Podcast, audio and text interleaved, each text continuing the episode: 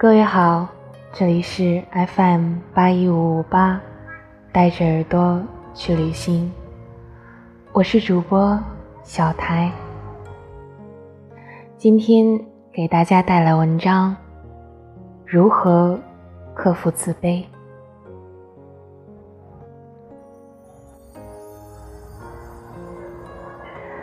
一个女生去信问三毛：“我今年二十九岁，未婚，是一家报关行最低层的办事员。常常在我下班以后，回到租来的斗室里，面对物质和精神都相当贫乏的人生，觉得活着的价值十分……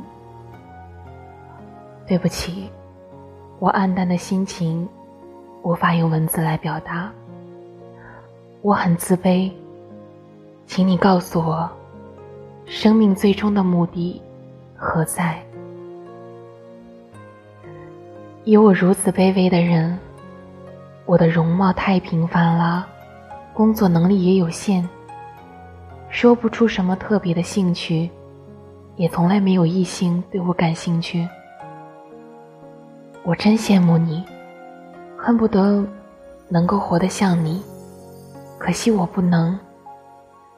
请你多写书给我看，丰富我的生命，不然真不知活着还有什么快乐。而三毛是这样回答他的：“不快乐女孩，以你短短的自我介绍中，看来十分精心。”二十九岁正当年轻，居然一连串的用了最低层、贫乏、暗淡、自卑、平凡、卑微、能力有限这许多不正确的定义来形容自己。以我个人的经验来说，我也反复思索过许多次：生命的意义和最终目的到底是什么？目前我的答案却只有一个，很简单的一个，那便是寻求真正的自由，然后享受生命。不快乐的女孩，你的心灵并不自由，对吗？当然，我也没有做到绝对的超越。可是如你信中所写的那些字句。我已不再用在自己身上了，虽然我们比较起来是差不多的。如果我是你，第一步要做的事是加重对自我的期许与看重，将信中那一串又一串自卑的字句从生命中一把扫除，再也不轻看自己。你有一个正当的职业。租得起一间房间，容貌不差，懂得在上下班之余更进一步探索生命的意义，这都是很优美的事情。为何觉得自己卑微呢？你觉得卑微，而是因为没有用自己的主观眼光来观看自己，而用了社会一般的功利主义的眼光，这是十分遗憾的。一个不欣赏自己的人是难以快乐的。当然，有你的来信中，很容易想见你部分的心情。你表达的能力并不弱，有你的文字中，明明白白可以看见一个都市单身女子对于生命无可奈何与悲哀。这种无可奈何，并不肤浅。是值得看重的。很实际的来说，不谈空幻的方法。如果我住在你所谓的斗室里，如果是我，第一件会做的事情，就是布置我的房间。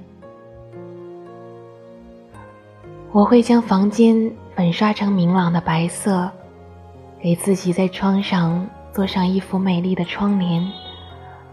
我在床头放一个普通的小收音机，在墙角做一个书架，给灯泡换一个温暖而温馨的灯罩。然后我要去花市，仔细地挑几盆看了悦目的盆景，放在我的窗口。如果仍有余钱，我会去买几张名画的复制品，类似于海报的那种。将它挂在墙上。这么弄一下，以我的估价，是不会超过四千台币的。当然，除了那架收音机之外，一切自己动手做，就算省去了工匠费用，而且生活也会有趣的多。房间布置的美丽，是享受生命、改变心情的第一步。在我来说，它不再是斗士了。然后，当我发薪水的时候，如果我是你，我要给自己用极少的钱，去买一件美丽又实用的衣服。如果我觉得心情不够开朗，我很可能去一家美发店，花一百台币修剪一下中年不变的发型。换一个样子，给自己耳目一新的快乐。我会在又发薪水的下一个月，为自己挑几样淡色的化妆品，或者再买一双新鞋。当然，薪水仍然是每个月会领的，下班后也有四五个小时的空闲。那时候，我可能去青年会报名。学学语文、插画，或者其他感兴趣的课程。不要有压力的每周夜晚上两次课，是改变环境又充实自己的另一个方式。你看，如果我是你，我慢慢的在变了。我去上上课，也许会交到一些朋友。我的小房间既然那么美丽，那么也许偶尔可以请朋友过来坐坐，谈谈各自的生活和理想。慢慢的，我不再那么自卑了，我勇于接触善良而又品德的人群。这种人在社会上仍有许多许多，我会发觉。原来，大家都很平凡，而且优美，正像自己一样。我更会发觉，原来一个美丽的生活，并不需要太多的金钱便可以达到。我也不再计较异性对我感不感兴趣，因为我自己的生活一点一点的丰富起来，自得其乐都来不及。还想那么多吗？如果我是你，我会不再等三毛出新书，我会自己写日记，写给自己欣赏。我慢慢的会发觉，我自己写的东西也有风格和趣味。我真是一个可爱的女人。所以，不快乐的女孩子，请你要行动呀！不要依赖他人给你快乐，你先去将房间布置起来，勉强自己去做，会发觉事情没有你想象的那么难，而且兴趣是可以寻求的，东试试，西试试，只要心中认定喜欢的，便去培养它，成为下班之后的消遣。可是。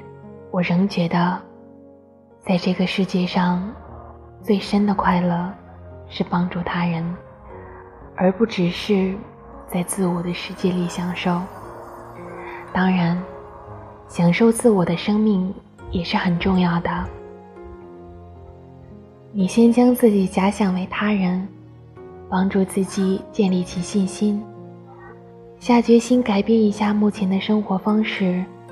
把自己弄得活泼起来，不要任凭生命在做赔本的流逝和伤感。起码你得试一下，尽力的去试一下，好不好？享受生命的方法很多很多，问题是你一定要有行动，空想是不行的。下次给我写信的时候，署名“快乐的女孩”，将那个“不”字删掉了好吗？你的朋友三毛上。文章很长，谢谢你听完它。希望三毛的文字能带给你哪怕一点点的温暖。愿你早日实现所有的心愿。